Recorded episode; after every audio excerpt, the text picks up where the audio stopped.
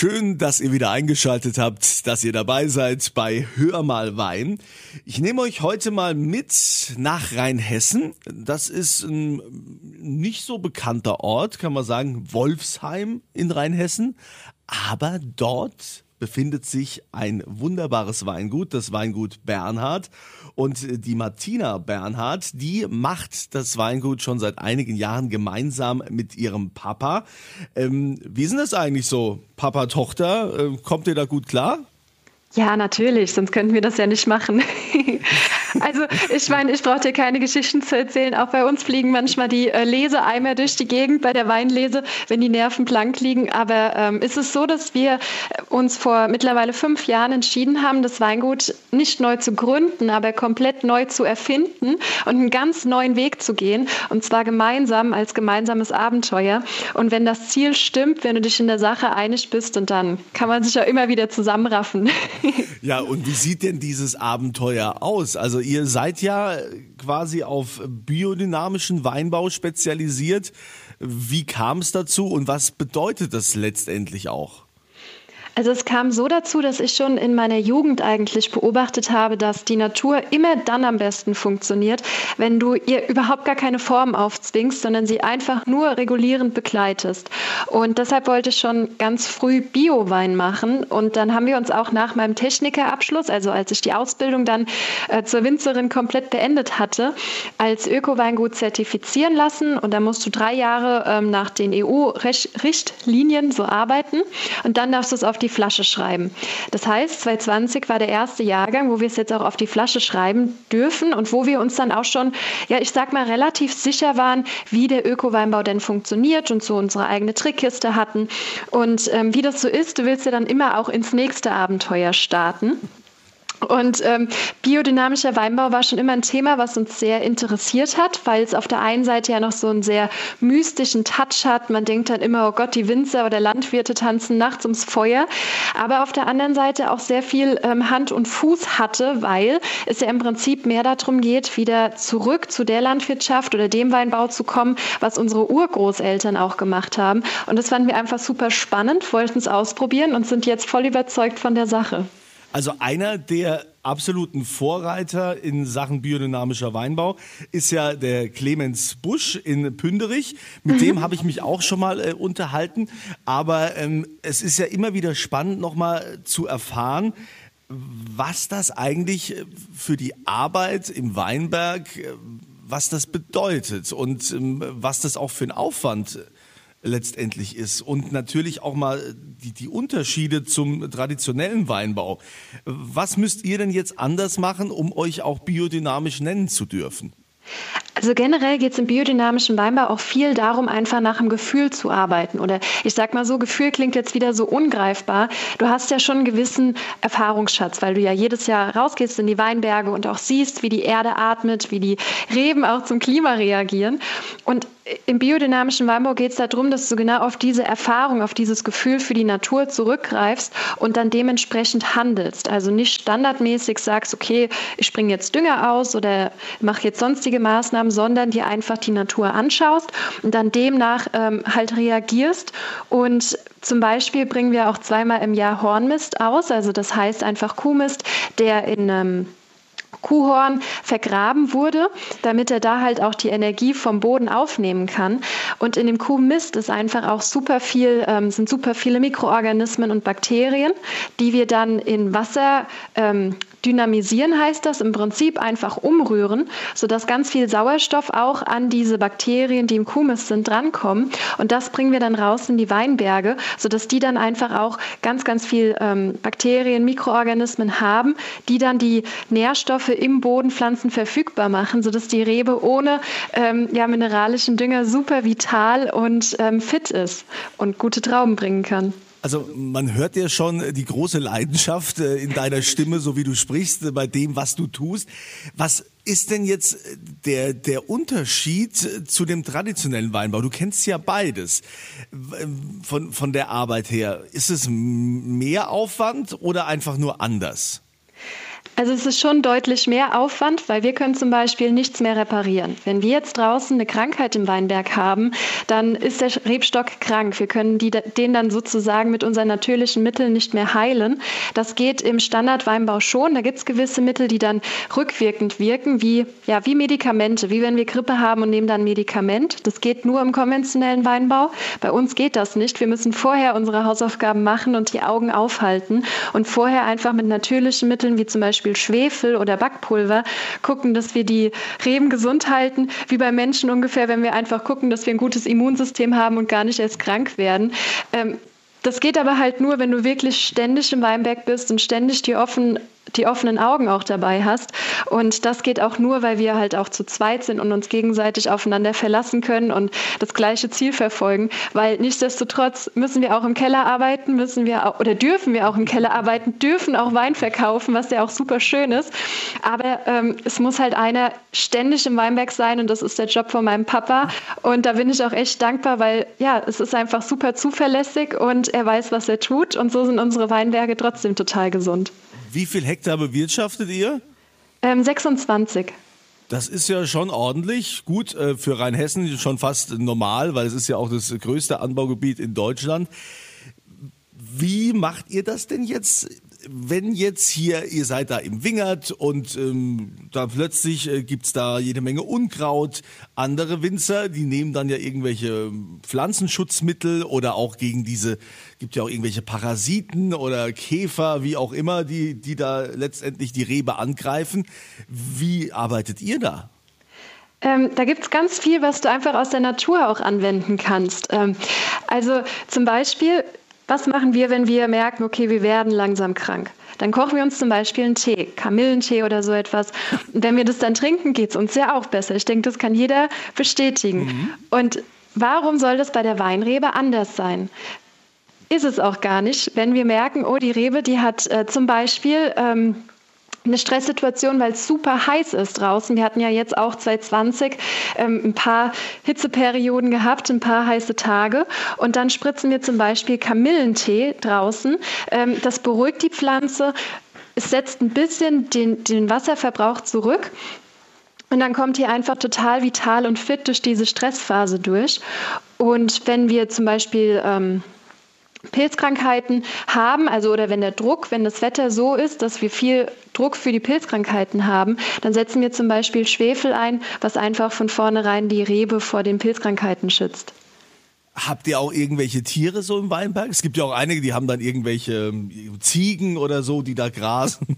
Noch nicht. Also das steht auf jeden Fall auf der Agenda. Wir möchten uns ähm, Hühner anschaffen, weil wir tatsächlich in einigen Weinbergen Probleme mit Erdraupen haben, die die jungen Knospen, die jungen Triebe der ähm, Weinrebe fressen. Und da kann man zum Beispiel auch was dagegen spritzen, aber man erreicht diese Würmer nicht so richtig. Und ach, das ist auch wieder Chemie, was man rausbringt. Und wenn man die Hühner einfach in den Weinberg setzt, dann ähm, ja, ist der natürliche Kreislauf, dann fressen die die Würmer und die Würmer fressen dann nicht mehr unsere, unsere Rebtriebe, unsere Jungen. Also Martina, du bist ja super engagiert und äh, normalerweise fragt man es eine Dame nicht, aber ich muss es ja der, der Allgemeinheit äh, zumindest auch mal zeigen, wenn jemand schon hier so reif spricht wie du und so äh, erfahren und äh, voller Euphorie. Darf ich fragen, wie alt du bist? Ja klar, total gerne. Ich bin 25 Jahre. Mit 25 Jahren schon so voll dabei, also um auch mal zu sehen, was da letztendlich die neue Generation im Weinbau, äh, was die für Ansprüche haben, was da passiert mittlerweile, das äh, finde ich schon bemerkenswert, beachtlich. Gut für alle, die jetzt denken, sie hat eine ganz tolle Stimme und äh, die klingt total super sexy, toll. Also beim Radio könntest du auch anfangen. Ähm, Martina ist vergeben, die wird heiraten, ein Schornsteinfeger, so dass sie immer Glück Glück hat. Also das können wir schon mal, äh, das Thema können wir schon mal abhaken. Aber ihre Weine könnt ihr natürlich jederzeit verkosten und die verlose ich auch auf meiner Kunze Facebook-Seite. Klickt euch da rein und äh, dann nehmt ihr an der Verlosung teil. Jetzt äh, muss ich noch mal fragen, Martina, zu den Weinen wenn ihr die dann auch probiert und ihr jetzt auch schon viele Jahre äh, da in diesem Zertifizierungsverfahren äh, experimentieren konntet, Schmecken die auch anders wie Weine, die jetzt äh, traditionell äh, hergestellt sind? Auf jeden Fall. Also wir haben festgestellt, umso länger wir auch ökologisch ähm, arbeiten, umso ausgereifter werden die Weine, umso ausbalancierter werden die. Es ist einfach ein viel äh, intensiverer Geschmack, wenn man die Weine trinkt. Und wir haben auch festgestellt, dass ähm, sich viele, ich sage mal in Anführungszeichen, Probleme im Keller von alleine erledigen. Zum Beispiel vergären wir auch mit den Hefen, die aus dem Weinberg mitkommen. Also das heißt, ähm, die Hefen, die sowieso im Weinberg an den Blättern und an den Trauben sind, machen dann aus dem Zucker im Traubensaft den Alkohol im späteren Wein. Und das funktioniert, seitdem wir Öko sind, viel, viel besser. Wir haben da gar keine Gärprobleme mehr. Und das war vorher ein ganz, ganz großes Thema bei uns im Weingut zum Beispiel. Und auch ähm, diese Einzigartigkeit, der Ausdruck der Weine, der wird auch ganz klar gefördert, weil äh, ja, die Weine schmecken einfach ganz fantastisch einzigartig.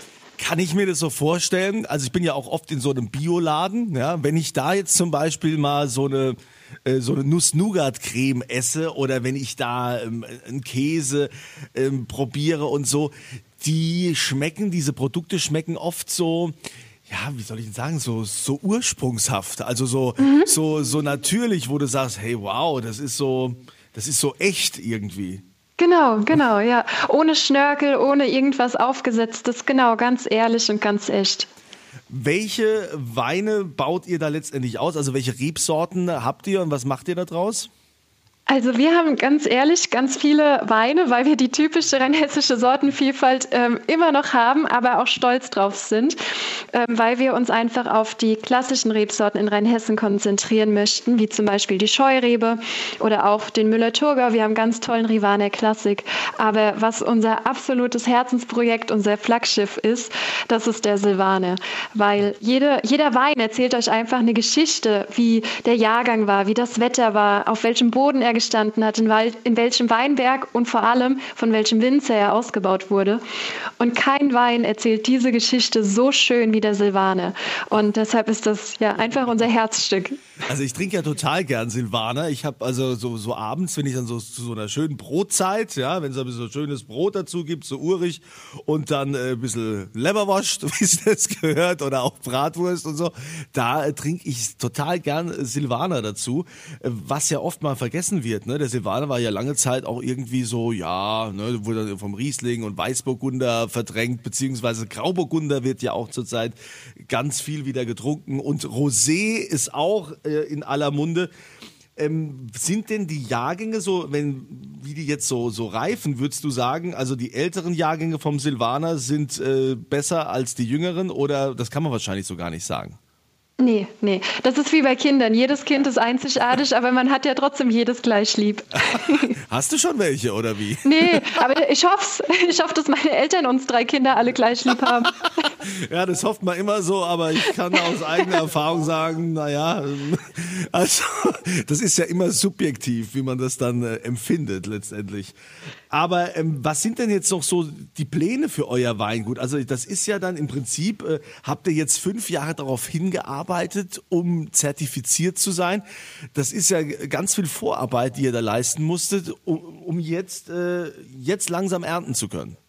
Genau, genau. Aber es war ein tolles Abenteuer. Wir mussten halt echt viel umdenken, weil wir ganz weit weg wollten vom Standardweinbau, halt wieder hin zum, zum Gefühl, wieder nach dem Grundsatz arbeiten, dass Mensch, Natur und Tier in einem funktionierenden Ökosystem zusammenarbeiten. Und das hat uns extrem viel Spaß gemacht und wir wollen uns in das Thema Biodynamie noch weiter ähm, ja, einfach noch weiter reinarbeiten, noch weiter rein entwickeln, weil wenn man mal sieht, wie viele Weingüter das wirklich schon seit Generationen machen, sind wir da noch ein ganz, ja, ein ganz junges Fischchen, was da in diesem Meer schwimmt. Und ähm, ansonsten möchten wir unsere Vermarktung halt noch gezielter auf unsere Stärken und auf das Biodynamische ausrichten, weil ähm, ich finde es einfach ein super spannendes Thema und die Leute wissen leider noch viel zu wenig darüber. Und ja, den Mythos, den wollen wir so ein bisschen aufklären. Na gut, da, da haben wir jetzt schon mal so einen kleinen Grundstein gelegt, um da Aufklärungsarbeit zu leisten. Jetzt muss ich von dir mal noch wissen, wie ihr im Keller arbeitet. Gibt es bei euch klassische Stahltanks oder wie baut ihr die aus, die Weine? Also wir haben noch klassische Stahltanks, gerade für so, für so Rebsorten wie Scheurebe oder Rivane oder auch für unsere Rosés. Da finde ich das immer, ist das super schön, wenn die einfach ganz frisch und spritzig noch sind. Aber wir haben bei uns im Keller äh, mittlerweile ich glaube, fast 25, Entschuldigung, fast 25 Tonneaus, also 500 Liter Holzfässer nur für Weißwein, ähm, Stückfässer, Doppelstückfässer, ähm, also alles da, alles für die Weißweinbereitung, weil du natürlich auch da bei Holz einfach einen natürlichen Werkstoff hast, der die Weine atmen lässt und die Aromen super toll entwickeln lässt. Und wir möchten im Keller halt genauso weiterarbeiten, wie wir es im Weinberg machen. Also Low-Tech und möglichst nicht viel dran machen, sondern einfach die naturfrei, der Natur freien Lauf lassen. Aber so ein biodynamischer Wein, der muss doch mit Sicherheit extrem auch im Keller beaufsichtigt werden. Ja, schon. Also wir probieren zum Beispiel, oder ich probiere, das ist meine Aufgabe, äh, jeden Tag äh, alle Weine und kontrolliere da auch die Zuckervergärung, dass da nichts passiert, weil wir wollen ja am Ende trockene Weine haben und nicht nur ähm, restsüße Weine im Keller. Also da musst du schon viel ein Auge drauf haben, aber es macht einfach total viel Spaß, weil du so die Entwicklung einfach beobachten kannst. Du siehst genau, ähm, welcher Wein gerade vielleicht ein bisschen Probleme hat. Ähm, indem du vielleicht ein bisschen helfen musst, indem du den ein bisschen aufrührst, dass die Hefe wieder in Umschwung kommt und so die Gärdynamik fördern. Oder ob einer super gut durch die Gärung läuft und gar keine Unterstützung braucht oder dann auch später beim Hefelager. Ähm, ja, das ist einfach jeden Tag ein anderer Geschmack und bis zum Ende ein großes Abenteuer. Äh, macht ihr hauptsächlich Weißweine oder gibt es auch Spätburgunder, so klassisch? Bei uns gibt es auch klassisch Spätburgunder und sogar auch St. Laurent. Ähm, aber man muss schon sagen, unser Fokus liegt auf den Weißweinsorten und im Rotweinbereich, da ähm, haben wir jetzt ganz frisch auch einen Lagen Spätburgunder, einen Sonnenberg Spätburgunder, der ja schon nicht ein typischer Spätburgunder ist, sondern wirklich ähm, ganz viel Tannine hat, ganz schwer ist, ganz viel auch so dunkle Walderdbeere hat. Also wer da mal was ähm, Außergewöhnliches probieren möchte, ist herzlich willkommen bei uns auf dem Weingut. Also mit voller Leidenschaft hat uns äh, Martina Bernhard vom Weingut Bernhard in Wolfsheim heute äh, berichtet, wie sie ihren Wein macht, wie sie den biodynamischen Weinbau äh, vorantreiben möchte und hat hier also wirklich eine riesen Laudatio gehalten auf diesen äh, letztendlich biodynamischen Ausbau. Und äh, ich denke, das ist ja letztendlich auch das, was in vielen Köpfen zurzeit vorgeht. Zurück zur Natur, mehr im Einklang mit der Natur und ähm, ihr könnt diese Weine natürlich auch probieren. Ich verlose die auf meiner Kunze Facebook-Seite. Und dir, liebe Martina, wünsche ich äh, weiterhin ein glückliches Händchen. Ich meine, wenn du jetzt einen Schornsteinfeger heiratest, ist das Glück ja immer an deiner Seite. Genau. Und äh, ja, weiterhin viel Erfolg. Wir sind gespannt, was wir noch vom Weingut Bernhard aus dem rheinhessischen Wolfsheim so hören werden. Danke, dass ich dabei sein durfte. Ja, dann euch allen äh, wieder eine schöne Woche, eine schöne Zeit und immer volle Gläser.